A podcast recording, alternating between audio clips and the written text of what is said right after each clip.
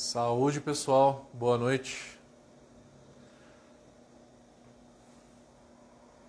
Tomando uma IPA aqui com vocês.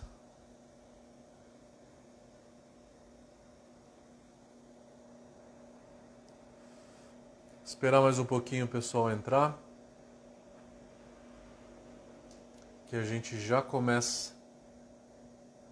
Vamos falar hoje sobre pasteurização.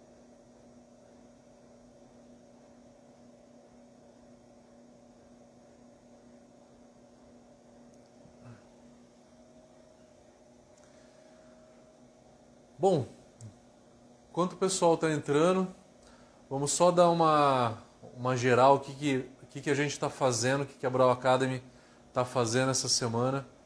Vocês já sabem, a gente está com cursos gratuitos, curso básico e curso intermediário. O curso intermediário, para quem já faz cerveja que nem vocês, é uma ótima, né? Tem 14 horas de vídeo. Galera, vão lá. Nesse mês inteiro a gente está distribuindo esses dois cursos para quem está em casa como eu. E eu estou estudando também, estou fazendo alguns cursos aí de cerveja e queria disponibilizar esses cursos para vocês. Então, cursos gratuitos, básico e intermediário. A gente está com duas séries de mosturação e de lupulagem. Mosturação toda quarta-feira, lupulagem toda sexta-feira. A gente já lançou dois vídeos de cada. Essa vai ser a terceira semana. São 16 semanas de série Mosturação e Lupulagem. Então fiquem de olho no YouTube, entra no YouTube da Brau Academy, youtube.com barra Brau Academy, tá? Ou é só digitar Brau Academy ali na busca. Lançamos também esse mês podcast.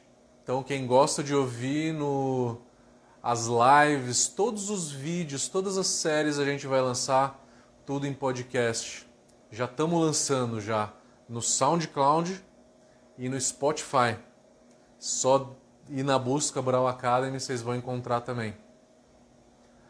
Uh, que mais? Vamos ter um curso, um webinário, quarta-feira desta semana, falar sobre fermentação pressurizada.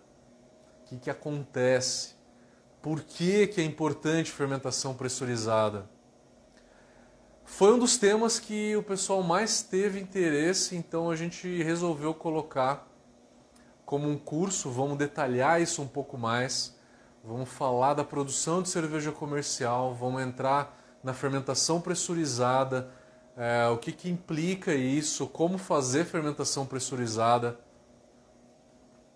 Então se inscrevam, no, no site da Brau Academy, entra no site da Brau Academy, tem lá curso online Fermentação sob pressão. Se inscrevam que quarta-feira agora, dia 15, a gente vai estar tá fazendo esse curso online para vocês. Na outra semana, dia 22 e 23, é, vai ser um curso de elaboração de receitas. Como usar os ingredientes, como fazer cálculo, como olhar software, como parametrizar a água, receitas no Beersmith, enfim, entre outras coisas. Muito interessante. Quem quiser um curso mais completo, a gente tem o um curso de tecnologia cervejeira. Ele está todo gravado. Ele tem 110 horas. Você pode escolher um módulo específico, como o que a gente vai falar hoje é de pasteurização. Semana passada a gente falou de filtração. Tudo isso está num módulo chamado de finalização. Quem quiser entrar um pouquinho mais a fundo, finalização é filtração, carbonatação, invase e pasteurização. Tem também fermentação, análises, lúpulo, malte, enfim. Quem tiver interesse pode dar, dar uma olhada no site da Brau Academy. Curso de Tecnologia Cervejeira está disponível. Bom, só deixando vocês antenados, então, o que, que, que a gente lançou de novo aí? Ah, esqueci de falar da mentoria. Quem tiver interesse, mentoria é um misto de curso com, com consultoria. Se você tem algumas dúvidas específicas, é, você quer bater um papo sobre alguma teoria que, que você acha que falta para você e talvez até melhorar uma receita, mentoria cervejeira. Né? Somos os primeiros a lançar a mentoria cervejeira, todo online. A gente consegue fazer tudo isso online, é, compartilhando tela, fazendo receita, enfim. Conseguimos falar de que assunto que vocês quiserem. Mas vamos lá. Vamos começar então a nossa live de hoje. A gente vai falar sobre pasteurização é um assunto que não é necessariamente muito, é, muito interessante para o caseiro. Ele é um assunto mais para micro cervejaria. Quem é de micro cervejaria que está aí assistindo esse vídeo, talvez tenha um interesse muito grande em saber como pasteurizar, como medir, como saber quantas unidades de pasteurização que você está dando. Vamos falar de tudo isso, tá? Vamos falar de tudo isso. É, e a gente sempre coloca na, no nosso story para vocês fazerem perguntas antes das lives. Essa foi a live que a gente mais recebeu pergunta. Eu tô aqui com uma lista de perguntas para responder para vocês. Muito bacana. E quem tiver aí no chat já sabe que eu respondo todas as perguntas no final da aula, tá? Porque é mais fácil para mim responder tudo no final da aula, porque são muitas perguntas. Então, quando vocês estiverem assistindo a live for fazer uma pergunta, por favor, faça uma pergunta completa. É, faça uma pergunta completa para que eu possa entender, porque eu só vou responder no final da live, tá? Então, eu, esse é o único detalhe que eu sempre peço para vocês, porque tem muita pergunta que eu não consigo responder porque ela não é completa. Escrevam né, a pergunta mais completa que é mais fácil responder. Vamos lá. Tomando uma IPA, né? Eu não sou de ferro, trabalhei o dia inteiro, é, molhando as palavras aqui, enquanto a gente vai falar um pouquinho sobre pasteurização. Qual que é o objetivo da pasteurização? Por que, que eu pasteurizo a cerveja? Na verdade, pasteurização não é, é não é o objetivo. O objetivo é estabilizar a cerveja. Então, se você pega esse assunto em qualquer livro, em qualquer literatura da, das, das mais é, antigas, né, alemãs, inglesas, enfim, você vê o título do capítulo como estabilização. Estabilização é estabilizar o sabor da cerveja para que essa cerveja na prateleira ela tenha uma vida maior, ela fique estável por um tempo maior. Então o objetivo é estabilizar a cerveja pasteurização é um método de se estabilizar a cerveja, tá? A pasteurização é uma forma de se estabilizar a cerveja. É uma das. Eu vou falar de quatro aqui, tá? Qual é o objetivo então da estabilização da cerveja? Por que, que eu quero estabilizar a cerveja? É, eu quero porque eu quero primeiro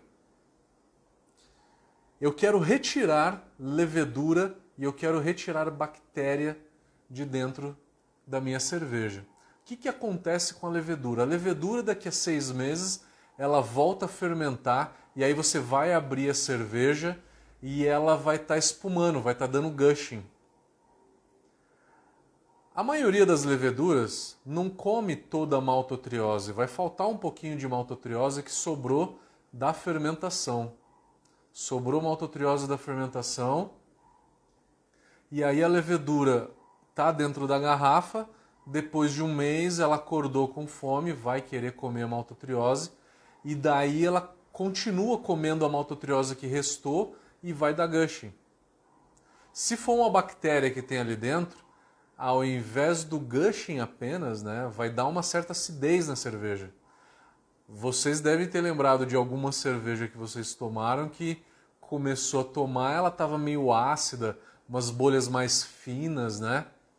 Isso é alguma leve contaminação que você pode ter tido aí na tua cerveja no momento do invase, tá? Isso é muito comum, isso é normal. A partir de dois, três meses da cerveja invasada, você pode ter um início da degradação da cerveja, seja pela própria levedura, que ela vai continuar a comer açúcares ali e vai dar gushing, seja por algum contaminante, alguma bactéria que vai acidificar a tua cerveja e vai deixar ela é, com essa acidez e vai perder o sabor da cerveja, né? Ela vai ficar ácida, meio crispy, né? E com isso você vai perder a sensação do pão líquido, né? Que a cerveja geralmente tem. Então, o primeiro objetivo da estabilização da cerveja é retirar microorganismos. Segundo, retirar partículas sólidas como proteínas e polifenóis, que dão turbidez na cerveja. A levedura também dá turbidez. Mas a gente tem um conceito chamado de chill haze, que eu expliquei um pouquinho no, no vídeo da semana passada. Eu falei sobre a formação do chill haze. Ele é formado por proteínas e polifenóis, proteína, polifenol, então é uma cadeia consecutiva, tá? De proteína e polifenol, uma depois da outra. Que ela é formada.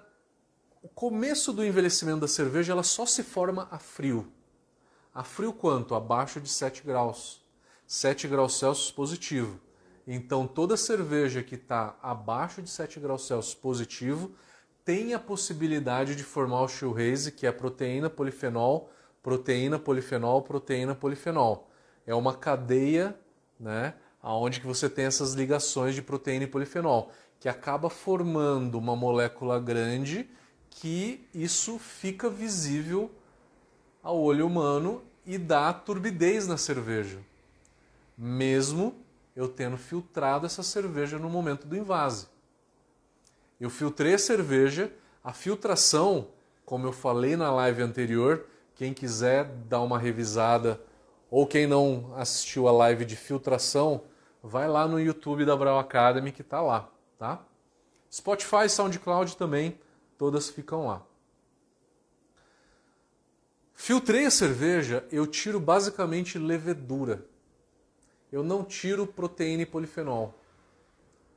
Ah, mas você que assistiu a live de, de filtração, eu falei que eu consigo tirar proteína utilizando sílica gel durante a filtração. Eu consigo tirar polifenol se eu utilizar PVPP. Sim, por causa dessas substâncias que eu uso junto com a terra de atomácia.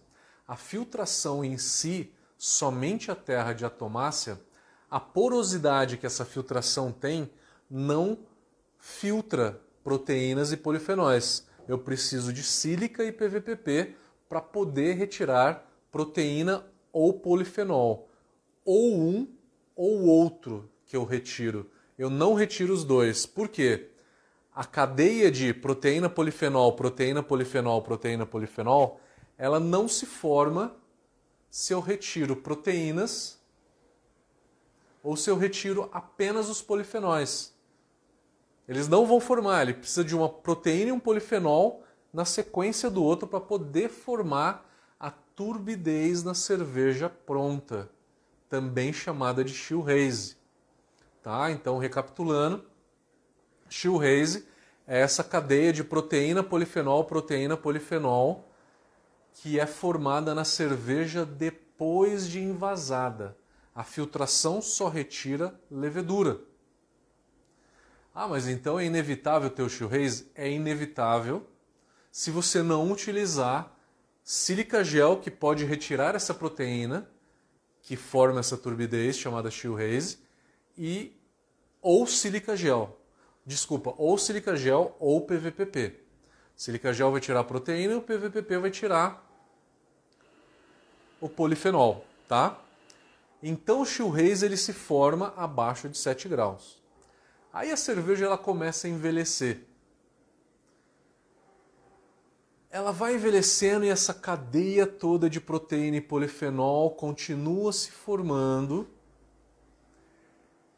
E ela fica uma ligação um pouco mais estável, mais sólida, que ela vai se formar a frio, abaixo de 7 graus, e a quente também ela vai se formar. Por quê? Quando eu tenho chill haze, essa ligação ela se rompe na hora que eu esquento a cerveja. Então você colocou ali uma cerveja comercial no teu copo, tá turva, ela tá gelada, deixa ela esquentar para 15, 20 graus.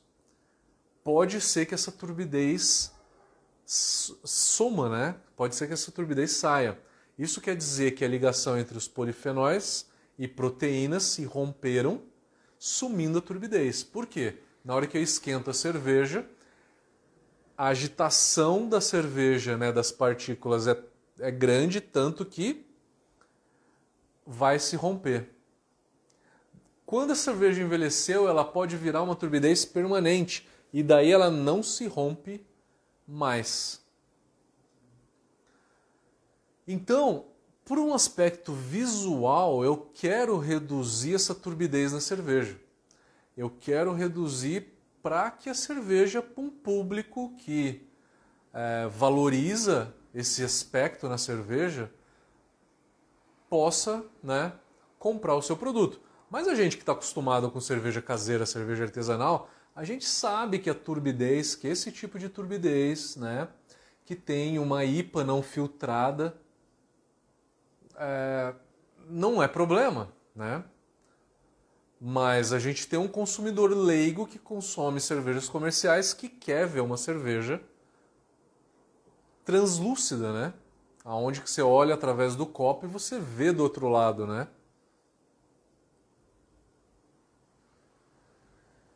Enquanto isso eu dou meu gole. Continuando na nossa apresentação, estou aqui com a minha colinha para não esquecer de nenhum ponto. Falei então de retirar micro-organismos, seja levedura, seja seja bactérias que podem degradar a cerveja depois de pronta.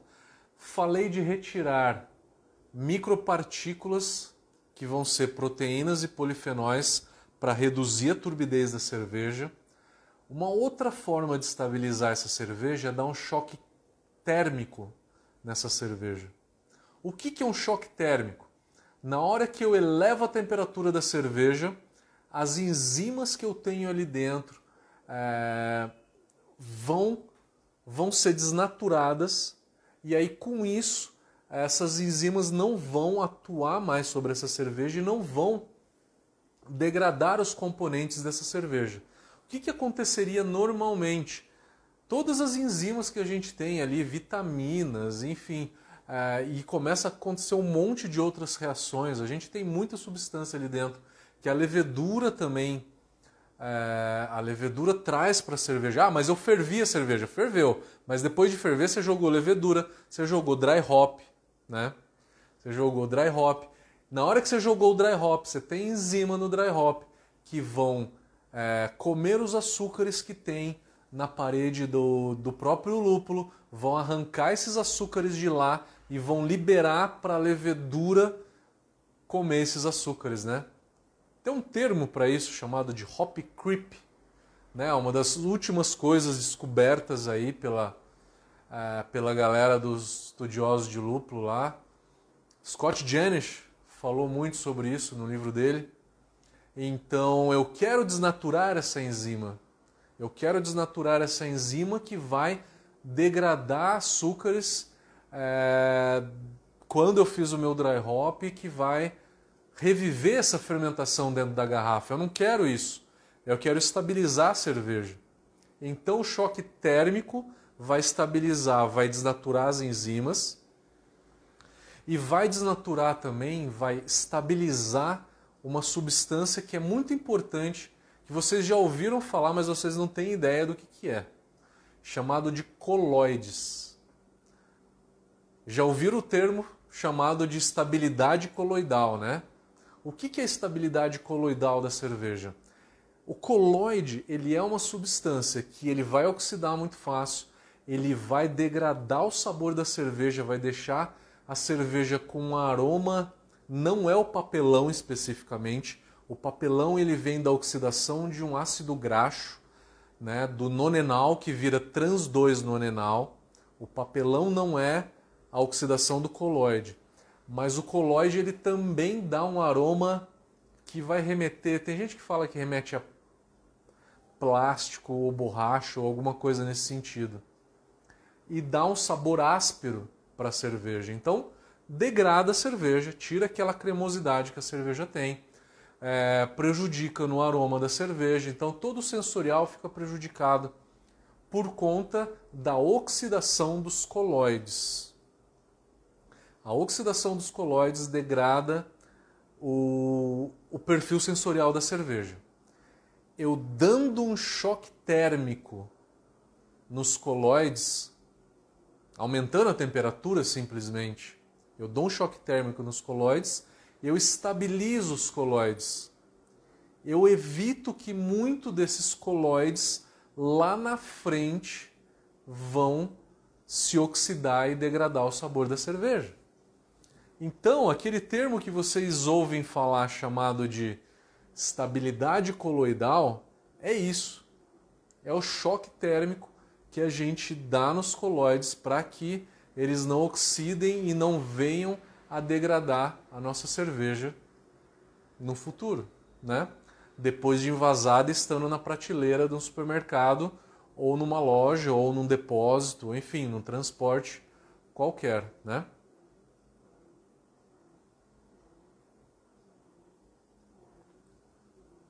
Sempre acompanhado de uma IPA, né? Tomando uma cervejinha.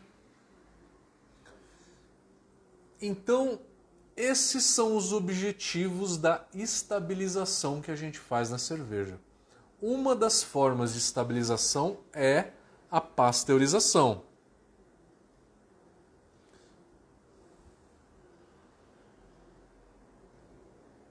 Eu falei para vocês o Chill Haze, eu falei do Chill Haze ele acaba virando o Permanent Haze. Haze quer dizer turbidez, né? Chill quer dizer a frio. Chill Haze, turbidez a frio, que ela só se forma em temperaturas mais baixas, abaixo de 7 graus. Essa cerveja vai, vai envelhecendo e aí não só chill haze, não só uma turbidez a frio, mas eu vou ter uma turbidez que a quente ela também fica, né? Aí eu tenho o que a gente chama de permanent haze, turbidez permanente, que é uma turbidez constante que ela vai se formar tanto a frio quanto a quente. Chill haze é só quando ela se forma a frio.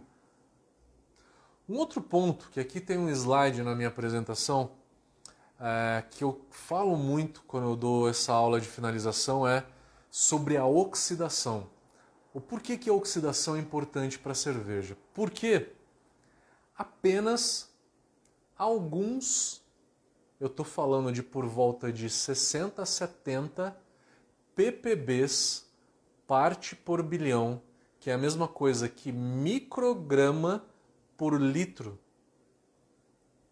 Apenas 60 a 70 ppbs é o suficiente para a gente oxidar a cerveja no futuro. Por que, que isso é importante? É uma quantidade muito pequena e que a gente não consegue retirar muito oxigênio durante o invase. Eu estou falando de uma cervejaria de grande porte. As máquinas de invase é, de cervejaria de grande porte, o que, que elas fazem?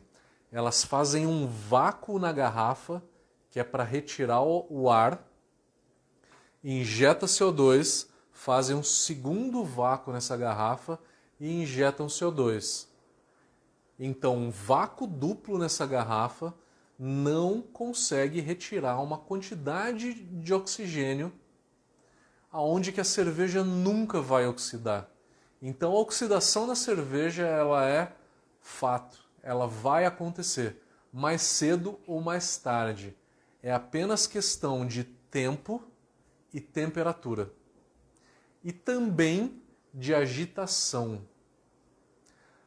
Os dois fatores, então, que são mais importantes para a oxidação da cerveja é a temperatura. Temperatura é lógico, porque a temperatura acelera todas as reações químicas, é fácil de entender. Por que da agitação? A agitação não é que eu vou pegar a cerveja em casa e vou ficar chacoalhando. Mas se você coloca essa cerveja num caminhão e ela vai ser transportada para outro lugar, o que, que acontece com a cerveja? Ela vai chacoalhando né, no caminhão. E na hora que ela vai chacoalhando, as moléculas dentro da cerveja vão se misturando e vão se encontrando de uma forma que isso acelera as reações dentro da cerveja. E uma das reações que acontece é lógico que é a oxidação, porque tem oxigênio dentro da cerveja, né? Então, dois fatores que são de igual importância, tá? Eu já vi diversas pesquisas nesse sentido, tá? E temperatura e agitação são de iguais importâncias na hora que a gente está falando de oxidação da cerveja, tá? Eu falei de outro fator, o terceiro fator seria o tempo, né? Mas o tempo é óbvio, né? O tempo é óbvio. O que a gente tem que tomar bastante cuidado é com calor e com agitação. Ah, então a cerveja caseira é difícil de oxidar, né? Eu nunca tomei uma cerveja caseira oxidada. Vocês devem estar se perguntando, né? Por conta disso, né? Você faz a cerveja, você deixa ali na tua casa a 25 graus, vai tomar ela rápido, é lógico. Você faz 20 litros, 20 litros em um mês evapora, né? Você toma rapidinho. E você não transporta essa cerveja tanto, né?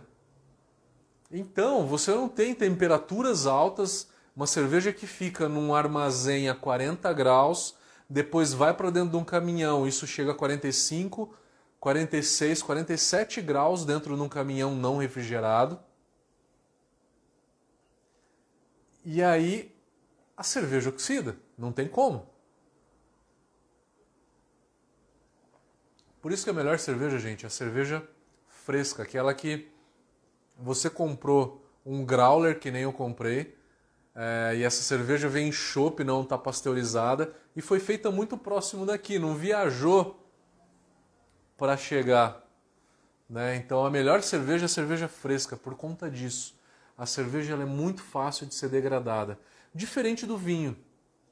O vinho tem uma graduação alcoólica maior, é, não tem substâncias que oxidam tão fácil, porém tem sim a partir de um, dois anos o vinho ele começa a oxidar.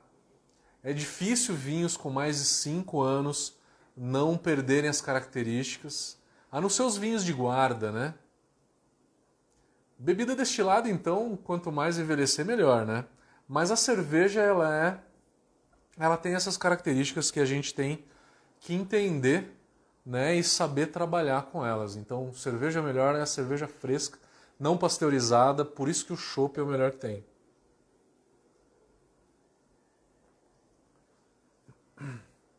Eu falei para vocês então que até em cervejaria de grande porte a oxidação é um problema, que é difícil retirar o oxigênio em níveis que a cerveja nunca oxidaria. Imagina em micro cervejaria, aonde que as máquinas têm uma qualidade inferior. E de todas as máquinas que a gente tem em micro cervejaria, a gente pode reparar, as de pior qualidade são as máquinas de invase. Por quê? Porque é onde está a maior tecnologia. É onde está a maior tecnologia, o maior investimento. Que você precisa de uma empresa de grande porte para pro poder produzir uma máquina fiel, fidedigna que consiga fazer um invase com uma qualidade melhor. Fermentador e cozinha, qual que é o segredo? Qual que é a tecnologia nisso tudo? As máquinas de invase, sim, tá? É o grande gap que a gente tem em micro cervejaria em termos de equipamento, são os equipamentos de invase, de pasteurização, todos eles.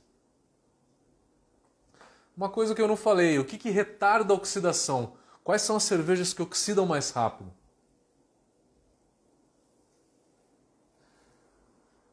dois grandes grupos, as lagers leves, como uma Pilsen. Por quê? Oxidou, apareceu o sabor ali no meio de uma cerveja muito leve. E as lupuladas, porque o aroma do lúpulo ele se degrada muito rápido. Na hora que o aroma do lúpulo ele some, a cerveja já não está mais no ótimo dela ser tomada. E a cerveja lupulada também tem muito alfa-ácido que oxida em isovalérico, que é aquele arominha de chulé, queijo podre, né? Então, as cervejas que mais se degradam mais rápido são as lagers leves e as cervejas lupuladas. E as que demoram mais para se degradarem? São as cervejas muito maltadas, que têm malte caramelizado e malte escuro. Por quê? Porque compostos de Maillard, das reações de Maillard, são os compostos melanoidina e caramelizados, retardam quimicamente a oxidação da cerveja. As inglesas, as cervejas escuras, as belgas escuras. Outras cervejas que demoram para oxidar são as belgas em geral e a Weiss. Por quê? Porque os fenóis da cerveja demoram, retardam a oxidação também.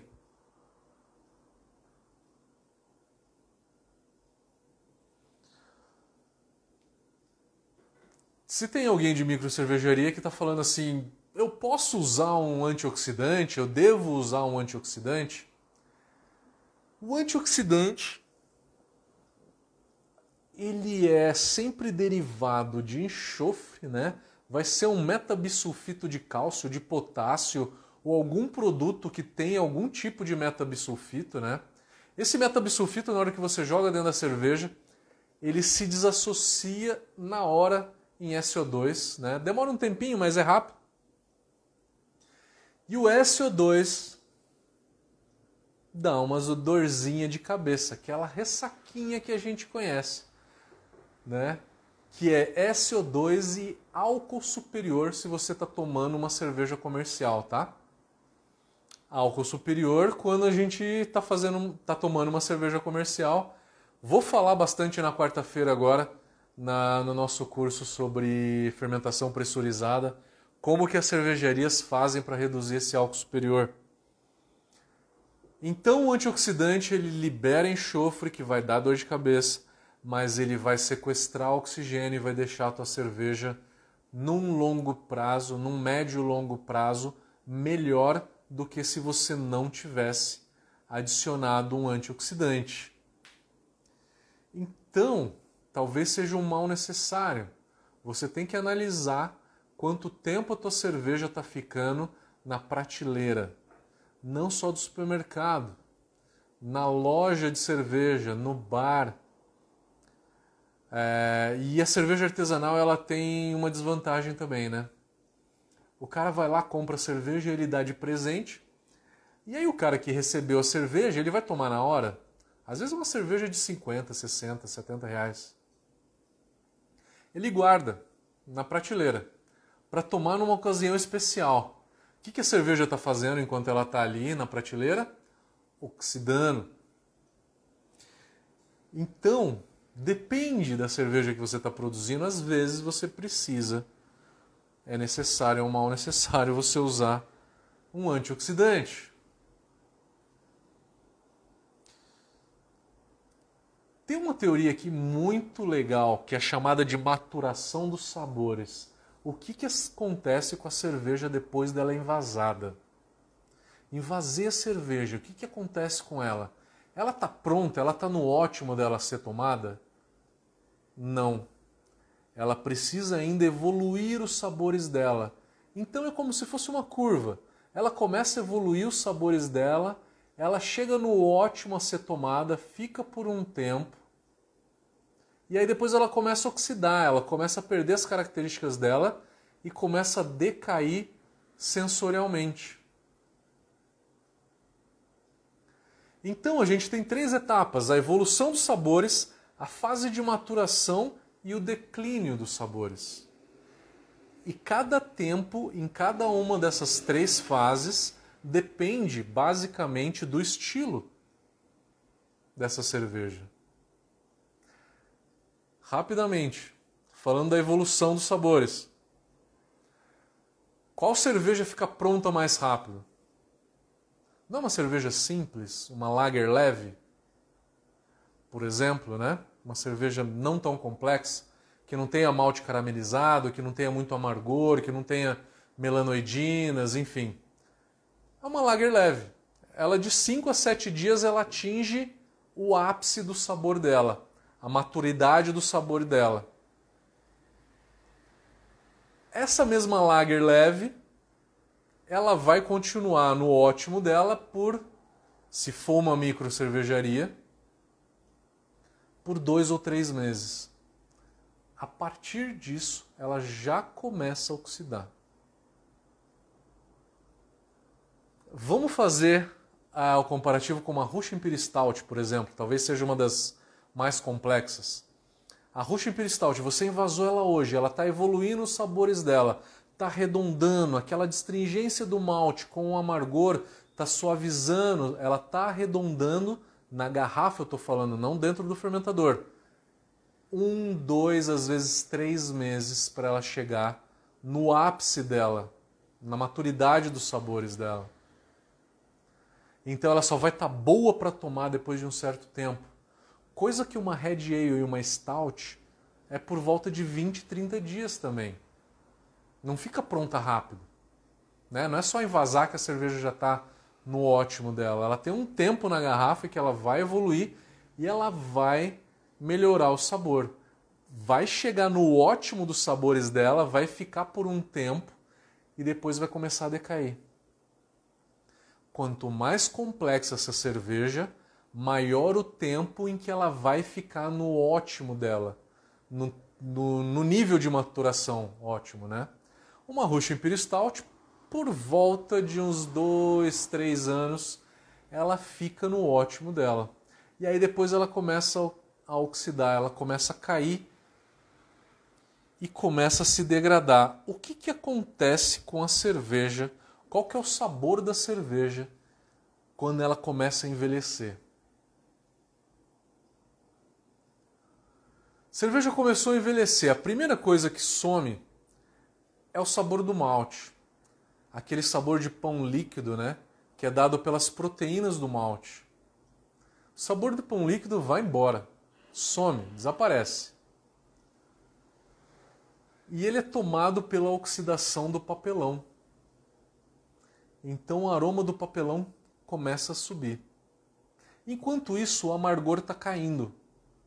Porque os alfácidos vão se degradando, vão oxidando e o amargor da cerveja está caindo o amargor está reduzindo e o malte também reduz, as proteínas, os polifenóis.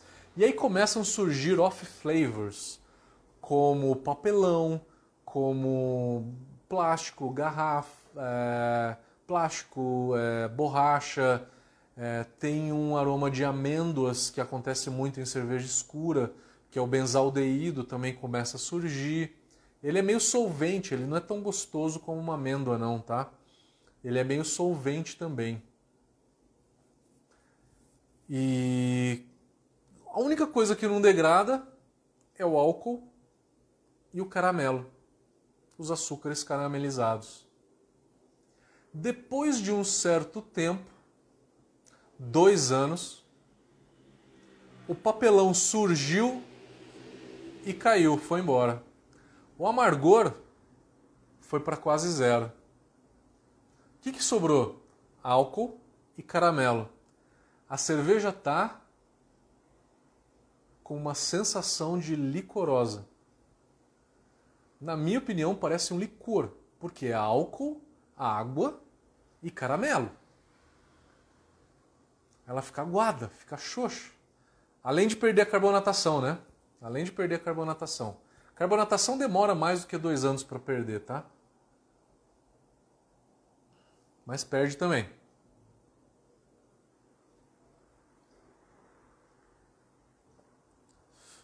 Eu estou falando tudo isso em cima de um gráfico de um cara meio conhecido chamado Kunze, né? Que está aqui mostrando o amargor, o amargor caindo de forma linear,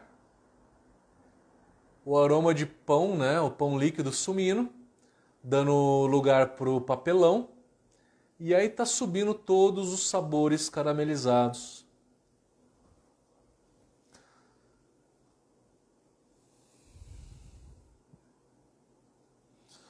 Cerveja de guarda. Existe alguma cerveja que a gente pode guardar? Tem, tem sim. Existe cerveja de guarda. São cervejas mais maltadas, mais alcoólicas, mais doce, O que, que retarda a oxidação que eu acabei de falar no início do vídeo? Compostos caramelizados e fenóis. Uma chimé, então, por que, que ela tem 10 anos de validade? Que eles colocam 10 anos de validade no rótulo. Eu não acho que dura 10 anos, tá? Eu acho que dura 2 ou 3 e aí depois disso é ela começa a se degradar realmente, tá? Então tem cervejas que duram um tempo maior. Agora, definitivamente uma cerveja que dura até um pouco mais do que esses dois, três anos são as cervejas com Brettanomyces. Se você pega uma Orval, por exemplo, uma Orval, você invasou ela, acabou de jogar Brettanomyces na hora do invase. Você precisa de no mínimo seis meses de garrafa para essa cerveja estar tá boa. Existem algumas Brettanomyces que até três anos ela continua evoluindo. Então, o ótimo dela vai ser daqui a três anos depois de invasada. Vai demorar um tempo maior, né?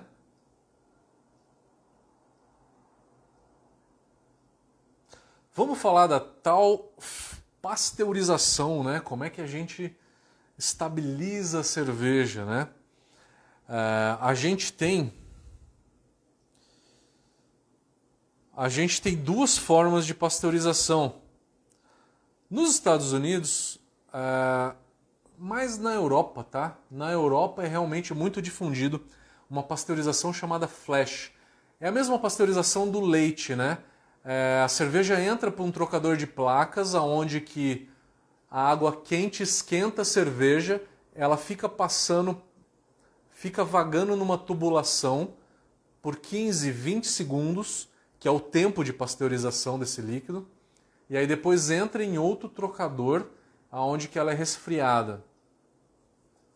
Então, nesse tempo, né, a gente tem o aquecimento da cerveja até 70, 72 graus. Ela fica por 15 segundos a 72 graus, depois passa no trocador e se resfria novamente. Tudo isso por trocador de calor, tá? Trocador de placas. Com isso, eh, a gente tem a maneira mais fácil de se pasteurizar a cerveja, lógico. Mas qual que é o risco desse processo? Esse processo chama pasteurização flash. Flash Pasteurization não tem nada a ver com a Flash Biotech, que é aquela companhia que faz é, que vende o equipamento de uma fermentação chamada flash. Tá? Não tem nada a ver com isso. Tá? É... Qual que é o risco da, da pasteurização flash? Você tem que armazenar essa cerveja já pasteurizada num fermentador para depois ser envasado. E aí você tem um risco de contaminação no invase, que ele não é grande na Europa, ele é grande em países de climas tropicais, como o Brasil, aonde a proliferação de microorganismos que contaminam a cerveja, que estão no ar, que contamina a água, que podem contaminar a cerveja é muito maior. Então, para países tropicais, a gente pasteuriza a embalagem fechada, a lata ou a garrafa. E aí a gente tem uma segunda forma de pasteurização então, que chama pasteurização túnel, aonde que a garrafa fechada ela vai passando por um túnel onde que vai borrifando água quente ali por cima e vai pasteurizando essa cerveja. É muito mais difícil, a máquina é gigantesca, demora uma hora para pasteurizar, garrafa quebra, você tem um consumo energético maior, é, você tem consumo de água maior, equipamento maior, é difícil de controlar. Só que é mais seguro no produto final se você conseguir fazer tudo isso muito bem. Você que é de micro cervejaria, está se perguntando como é que eu acerto a pasteurização. Para te falar isso, eu tenho que te falar o seguinte: Tá fazendo uma pilsenzinha leve, tá fazendo uma cerveja lupulada, a quantidade de UP, unidade de pasteurização que você vai dar, vai ser por volta de 10, 12, 13 UPs. Cerveja está um pouco mais complexa. Está fazendo uma Red Ale, uma Stout, você vai fazer de 15 a 20 UPs. Belgas, você pode fazer de 25 até no máximo 30 UPs. Unidade de pasteurização. Para ter certeza que você está fazendo a coisa certa, você precisa de um termômetro dentro da garrafa. Porque senão é chutômetro. Se você tem uma pasteurizadora em túnel, você precisa de um termômetro como esse. Né? Um, um palitinho que vai dentro da garrafa como nessa foto aqui, né? Então isso é uma garrafa aonde que vai um termômetro dentro dela, tá? E essa garrafa passa na pasteurizadora. E aí te dá um gráfico como esse que vocês estão vendo na tela. Segundo a segundo, qual temperatura que essa garrafa estava. Com isso, você pega todas as informações que vem em planilha de Excel e joga a fórmula de pasteurização nela. E aí você calcula exatamente as unidades de pasteurização que você teve naquela garrafa, naquele processo. O que, que você controla na pasteurizadora? As temperaturas de cada uma das zonas, né? a temperatura das águas de cada uma das zonas e a velocidade da esteira. Então, você quando quer é, mudar as unidades de pasteurização, você vai lá e vai colocar é, a vai mudar a velocidade da esteira e vai é, mudar as temperaturas de pasteurização. Com isso você consegue controlar as unidades de pasteurização se você tem uma pasteurizadora em túnel. Mas se você é uma micro cervejaria que tem uma pasteurizadora, que é aquele panelão onde você coloca as garrafas. E aí você coloca as garrafas, as garrafas são borrifadas, né, com água. Aí talvez seja mais fácil, você não precisa comprar um termômetro desse que vai dentro da garrafa. Você vai lá, pega um full gauge, né, termômetro que a gente tem na cervejaria torta direito, abre uma garrafa de cerveja, coloca um full gauge dentro de uma garrafa, coloca uma rolha e aí vai medindo a temperatura do que está dentro dessa garrafa. Vai medindo e vai colocando numa planilha de Excel. Você não precisa medir segundo a segundo, né? Porque o full gauge ele não te dá uma tabela de temperaturas. A cada 30 segundos você vai lá e mede. Você consegue também traçar um gráfico de temperatura, consegue calcular as unidades de pasteurização de cada uma dessas temperaturas que você colocou na planilha, através da através da planilha da fórmula de pasteurização. Eu tenho essa planilha, eu não consigo disponibilizar numa live, mas quem quiser por favor, entra no entra ali no, no contato da Brau Academy é, e manda o e-mail de vocês. Quem quiser a planilha de pasteurização, coloca o e-mail ali que eu mando a planilha de pasteurização depois, tá? Por e-mail. Não esqueça de colocar seu e-mail. Então a melhor forma é você medir a temperatura dentro da garrafa. Se você não medir a temperatura dentro da garrafa, você não vai conseguir controlar o que, que você está fazendo de unidade de pasteurização. É fundamental.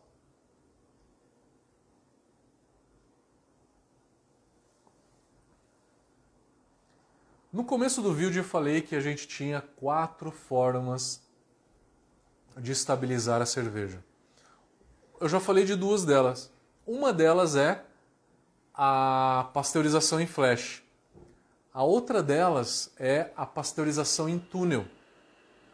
Duas delas são pasteurização então. A terceira delas, muito legal, muito importante, que eu falei no vídeo de fermentação da semana passada, era o que a gente chamou de filtração estéreo que precisa de um filtro estéreo para remover não só leveduras, mas bactérias também.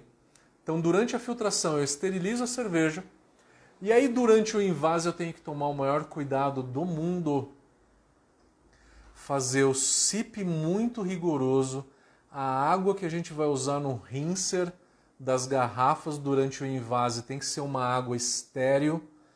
É, a enchedora ela tem que ser completamente vedada, inclusive na parte de cima, não ter muita ventilação de ar. Enfim, tem que ser um invase muito mais rigoroso.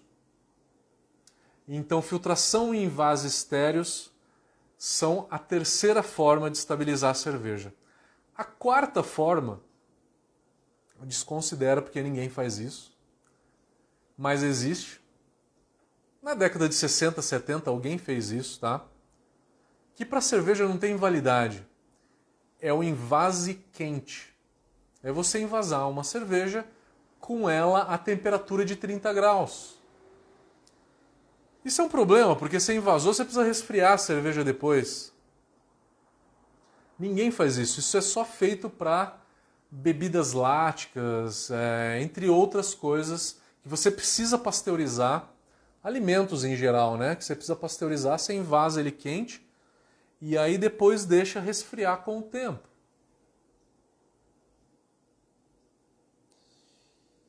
Gente, eu falei bastante já sobre pasteurização. É, a live, eu vou começar aqui pelo Instagram, mas o Instagram daqui a cinco minutos ele vai cair. A gente vai reconectar e as perguntas que eu não consegui responder, vocês vão ter que fazer de novo, por favor. Eu vou tentar correr aqui no Instagram, ver se eu consigo responder a maior parte das perguntas.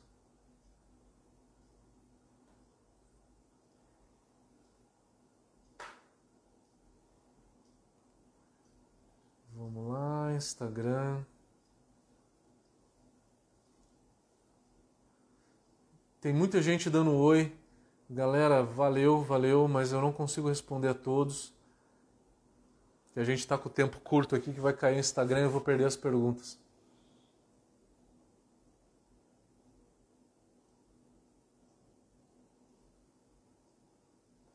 Célio Hugo, você fez uma pergunta aqui que eu não consegui entender. É, tenta colocar a frase inteira. Você falou para minimizar fazendo espumar. Eu não sei em que parte do vídeo que você comentou isso, tá? Então por isso que eu peço para vocês fazerem a pergunta inteira, escreve um pouquinho mais, que aí eu consigo responder melhor. Eu não consegui entender.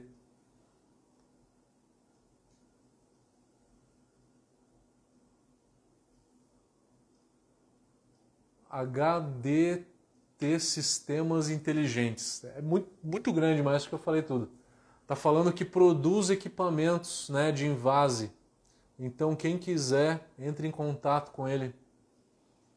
O Igor Suari está perguntando: a utilização de ácido ascórbico antes do invase é realmente eficiente no auxílio da redução da oxidação? Sim. E era muito utilizado antigamente até o Ministério da Agricultura colocar um limite de 300 ppm o ácido ascórbico é a vitamina C, né? É, colocar um limite de 300 ppm na, na cerveja, tá?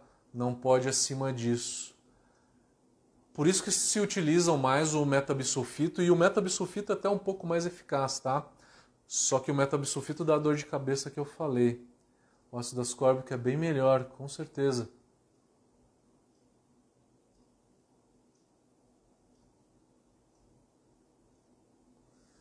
Evandro Arral, como é que tá?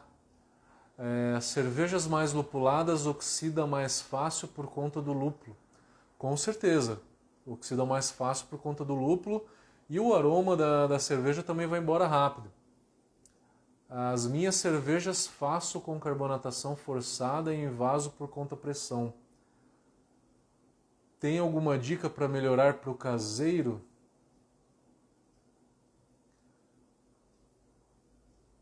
Cara, acho que a dica maior na hora do invase de uma, de uma cerveja por conta pressão, que nem você faz, é não deixar o gargalinho da cerveja com ar.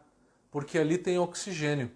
Então, na hora que tiver espumando a cerveja, você já vai lá e fecha, coloca a tampinha em cima. Foi exatamente o que o Célio Hugo falou, que é justamente deixar espumando na hora que é, tiver espumando, vai lá e tampa a cerveja, tá?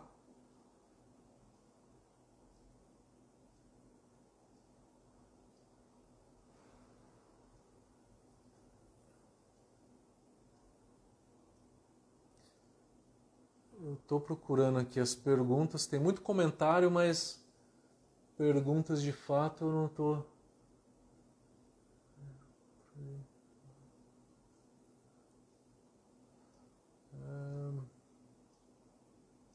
Estou aqui procurando as perguntas, vamos lá. É, cervejaria Barretos, Bril. Bril Barretos, acho. Existe diferença de rampas de aquecimento e resfriamento de garrafa de vidro e lata? A garrafa ela quebra mais rápido, né? Então você tem que esquentar ela mais devagar e resfriar ela mais, mais devagar. O problema não é nem no, no aquecimento, o problema maior é no resfriamento. No aquecimento ela expande, mas no resfriamento, se você resfriar rápido, é, as moléculas elas não se encaixam corretamente. Ela e aí a garrafa se rompe, tá? Então é principalmente no resfriamento. Você tem que fazer isso em duas etapas de, de, de aquecimento e mais umas duas de resfriamento.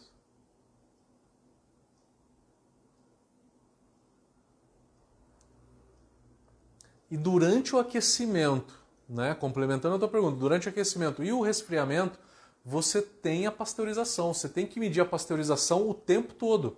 Não é só no tempo que chegou na temperatura máxima, não. A partir de 50 graus, você já tem que medir as unidades de pasteurização, tá? E aí você tem que pasteurizar IPAs, né? E cervejas mais lupuladas se você for colocar numa prateleira de supermercado. Não tem como, é um mal necessário, né?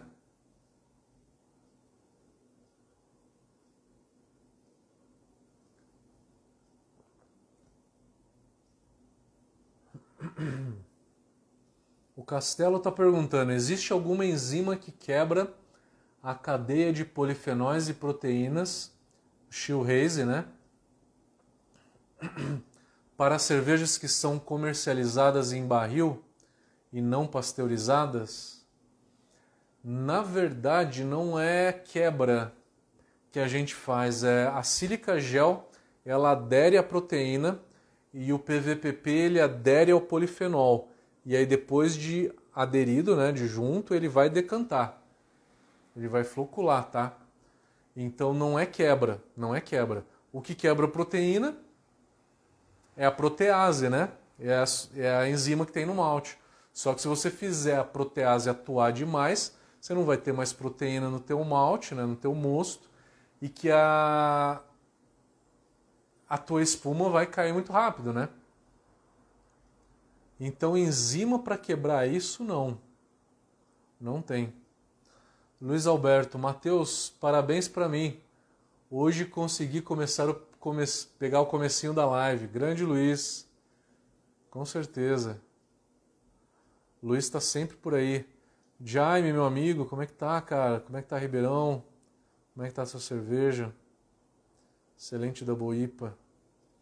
Marcos Barbosa também está elogiando. Reginaldo, Rust Beer. Oxidação na carbonatação forçada sempre haverá. No caso do Prime, a levedura consome todo o oxigênio. Não todo oxigênio, mas quase todo. Então a observação do Reginaldo é pertinente, tá? E aí o Eduardo Dias está complementando. Cerveja na geladeira reduz a oxidação, com certeza, reduz. Galera que está no Instagram, em 10 segundos a, a conexão vai cair. Voltem, por favor, tá? Quem tá gente? Enquanto isso, eu também dou uma limpada na garganta aqui, tomo minha ipinha, porque minha voz começa a sumir, cara. Aprendi que eu tenho que tomar enquanto eu estou falando, porque senão a voz some. O pessoal do Instagram já está voltando.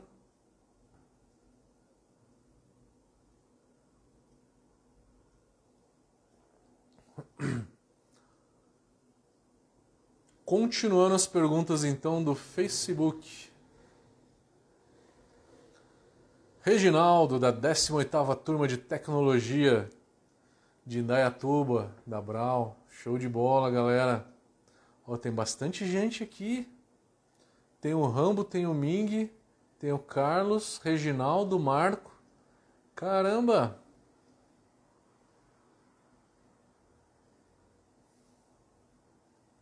Valeu, galera. E aí, Rambo, tudo bem? Marco também.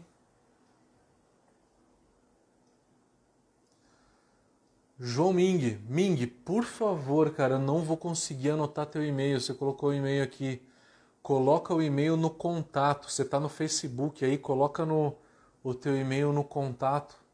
Né? Entra ali no, no Facebook, vai em contatos lá e deixa teu e-mail lá. Eu não vou conseguir anotar agora, cara. Eu não consigo depois voltar no chat e ver todo mundo que deixar o e-mail. Por favor. Mas é exatamente aquela planilha. Você fez o curso de tecnologia cervejeira comigo. É aquela planilha que eu dou no módulo de, de finalização. Que a gente fala de pasteurização, colocar um termômetro na garrafa, né? E aí é aquela planilhinha de Excel ali. Que, que tem todo no material que você, que você recebeu no curso, quem já fez o curso de tecnologia com a gente. Tem mais algumas perguntas no Instagram. Depois eu vou para as perguntas que ficaram, né, que o pessoal fez hoje nos stories, tá? Calma aí que tem mais uns 15 minutinhos de live aí.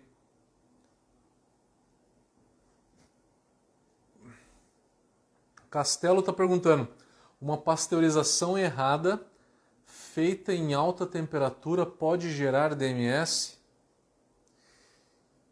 É, Castelo, para gerar DMS, muito interessante a tua pergunta, cara. Muito interessante mesmo. Por quê? Porque depois do, da fervura, terminou a fervura, eu tenho o precursor do DMS ali, que é o, que é o sulformetilmetionina, né? Que ele vira em DMS depois só que ele só vai quebrar em DMS acima de 85 graus. Então, errar a temperatura de pasteurização e chegar a 85 graus é muito alto. É impossível. Então, eu acredito que errar a temperatura de pasteurização quer dizer chegar a 70. Né? A 70 o DMS não é formado, tá? Valeu, galera.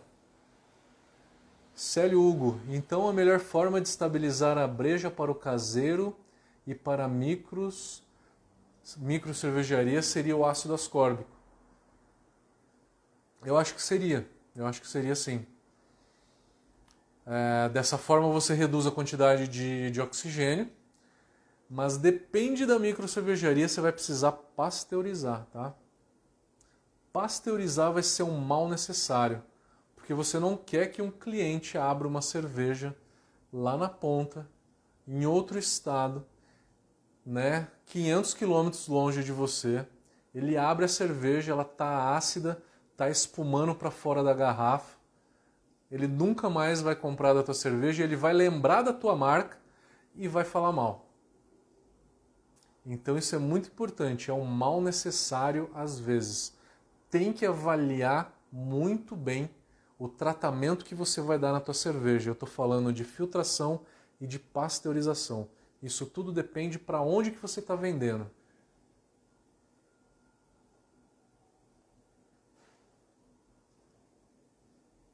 Qual momento o ácido ascórbico tem que ser adicionado? No momento do invase, um dia antes do invase, ou no dia do invase mesmo. Você vai lá, coloca num barril, enche com a cerveja do próprio tanque, pressuriza e manda para dentro do tanque. Na hora que você manda para dentro do tanque, ele entra, né, já fazendo uma revolução ali dentro do tanque e acaba é, se solubilizando ali, tá?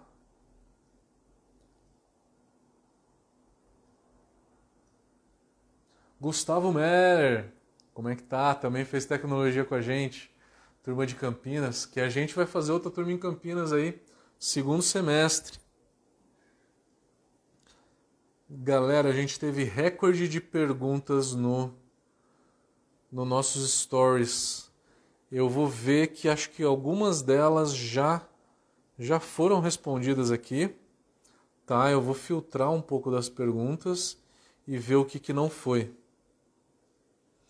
O Rodolfo Leão perguntou qual o motivo de diferentes temperaturas e tempos de exposição para cada estilos, para cada tipo de estilo, né? É, por conta das unidades de pasteurização, que nem a gente falou durante essa live. Tem estilos que podem ter uma pasteurização mais intensa, que aguenta mais a pasteurização, e tem estilo que perde muito durante a pasteurização. Uma lager leve e uma IPA, você tem que colocar a unidade de pasteurização mais baixa, porque são as que mais sofrem com a pasteurização. Já uma cerveja inglesa, uma cerveja belga, o sabor de pasteurização, que ele é um pouco remete a papelão, casca de pão, né? É um tostado, né? Ele remete a quase uma oxidação. Numa cerveja mais escura e numa cerveja muito esterificada, ele some um pouco, né?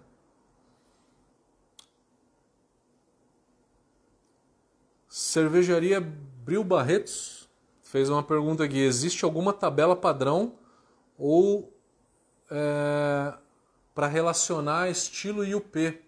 Foi justamente isso que a gente falou.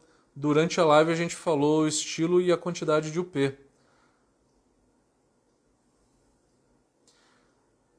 E aí outra pergunta da, do Bril Barretos que foi qual a carbonatação ideal da cerveja a ser carbonatada? Eu não sei se eu entendi muito bem a sua pergunta.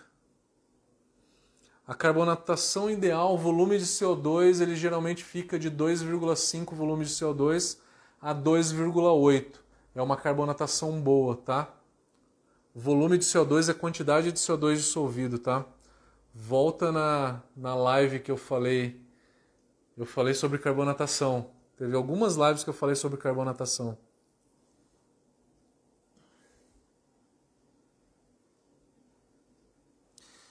O Bril Barretos também perguntou se a rampa de descida de temperatura for muito lenta, reduz na efetividade de pasteurização. Na verdade, quando está caindo a temperatura, se você demorar demais para cair, você está pasteurizando a mais. Você está pasteurizando a mais. Só que aí você tem que se perguntar se isso é bom ou se isso é ruim. Você está pasteurizando uma pilsen, isso é ruim. Se você está pasteurizando uma cerveja que aguenta mais unidades de pasteurização, isso é bom. Bril Barretos também perguntou: posso armazenar IPAs em temperatura ambiente sem pasteurizar? Pasteurizou a IPA, ela sofreu, né? E aí o que acontece? Perdeu o aroma. Oxidou o lúpulo. A temperatura ambiente você tem que consumir ela em um ou dois meses. Se você conseguir guardar ela gelada, ela vai durar pelo menos uns seis meses, tá? O Danilo Viana perguntou: em cervejas com alta carga de dry hop, tem vantagem de pasteurizar para o caseiro? Para o caseiro, não, porque ela é geralmente consumida muito rápida e na hora que você pasteuriza você perde muito, né? Para uma cerveja lupulada. O André Amstalten, que estava na turma do Reginaldo, perguntou aqui o que se perde na pasteurização que muda tanto o sabor de uma cerveja fresca. Na hora que você pasteuriza, você dá um choque térmico na cerveja. Quando você esquenta a cerveja, você força um pouco da oxidação da cerveja. Então você tem um aroma, um sabor que remete à oxidação, porque você oxida algumas substâncias na cerveja. Remete a uma certa aspereza, é, papelão, metálico, casca de pão, como eu falei também, né?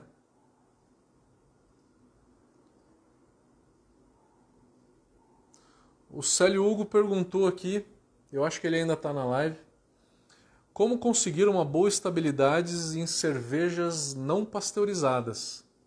Não pasteurizou? Armazena ela frio ou toma rápido. Armazenou a frio, cadeia fria. O que, que o brasileiro faz quando não quer pasteurizar? Micro cervejaria, eu estou dizendo, né? Faz que nem a dogma.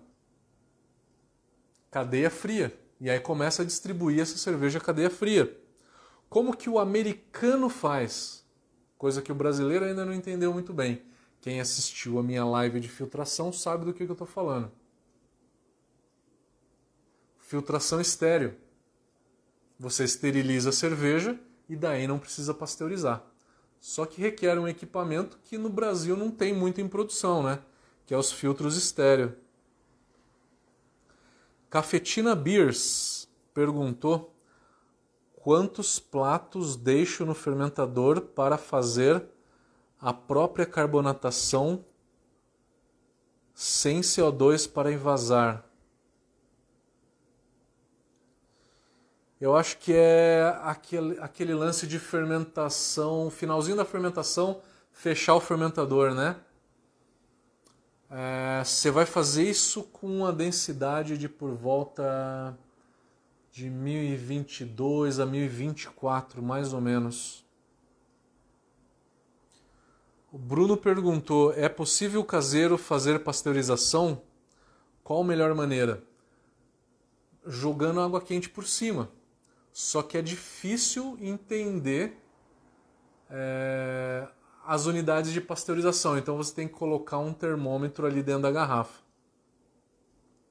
É isso mesmo, cafetina. É carbonatação natural mesmo.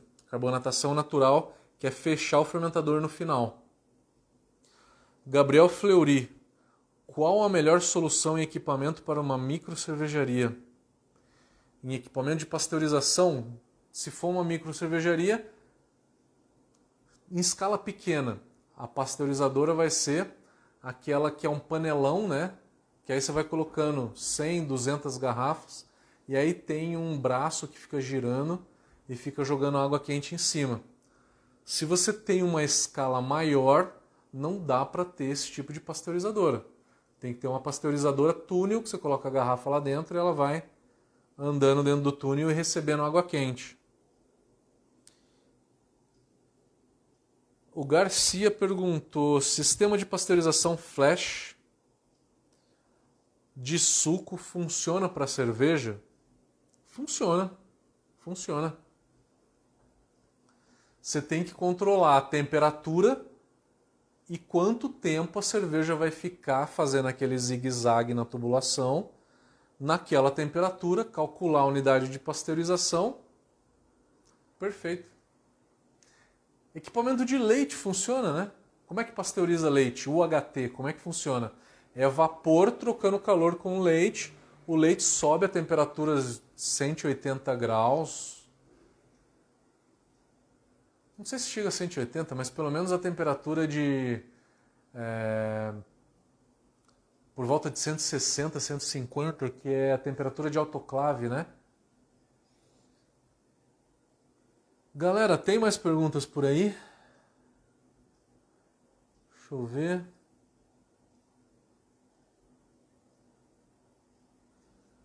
Milena Milena Lopes está perguntando: tem alguma técnica para minimizar a perda de aroma na pasteurização de uma IPA, dando pouca unidade de pasteurização? Pasteurizando pouco a IPA. E o pouco eu estou falando de 10 a 12 unidades de pasteurização. É realmente difícil, né? E aí você tem que medir isso muito, muito certinho, porque se passar muito, vai super pasteurizar a cerveja. Galera, valeu por mais uma live. Vamos ficando por aqui toda segunda-feira, religiosamente, às 8 horas. Estamos aqui, não importa em que lugar do mundo eu esteja Sempre às 8 horas do Brasil a gente está fazendo uma live para vocês. Galera, valeu por mais essa. Eu vou continuar aqui tomando minha cervejinha. Boa noite para vocês.